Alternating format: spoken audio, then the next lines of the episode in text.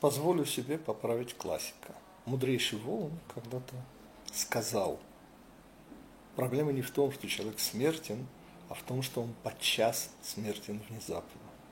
Напоминает мне немножко анекдот, когда Рабинович встречает Абрамовича и спрашивает его, ну как дела? Абрамович отвечает, отвратительно. Да, говорит Рабинович, а ты не приукрашиваешь? К сожалению, действительно все обстоит значительно хуже, чем обрисовал Воланд.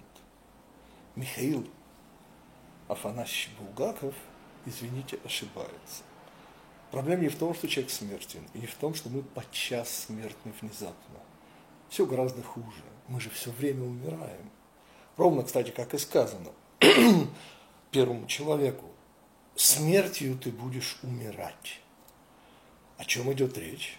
Медленно минуты уплывают вдаль, и с ними ты уже не жди. И вот эта постоянная утрата настоящего, которое уходит в прошлое, оно совершенно делает вот наши представления о жизни совершенно неправильными, делая саму эту жизнь бессмысленной. Простите, а как же иначе? Ответ достаточно прост. Всякий раз, когда мы пытаемся отыскать смысл жизни, мы совершаем все время одну и ту же ошибку, не учитывая того, что уже в начале 20-го столетия Альберт Эйнштейн постулировал, что абсолют или по-другому смысл системы не может быть частью системы. Переводя на простой русский язык, бессмысленно за один рубль покупать 100 копеек уж тем более 80 копеек за рубль и так далее. Ведь не может быть всей жизни смысл, частью жизни. Как говорят некоторые не самые умные женщины, я живу ради детей.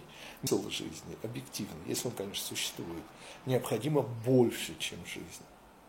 И, конечно же, выход из ситуации, где мы все время умираем, отнюдь не в той вечности, которую рисуют нам писатели, фантасты. Жить без конца – это ведь умирать без конца. И тогда мы пришли к вопросу, а что такое вечность? И, конечно же, ответ связан с языком пятикнижия.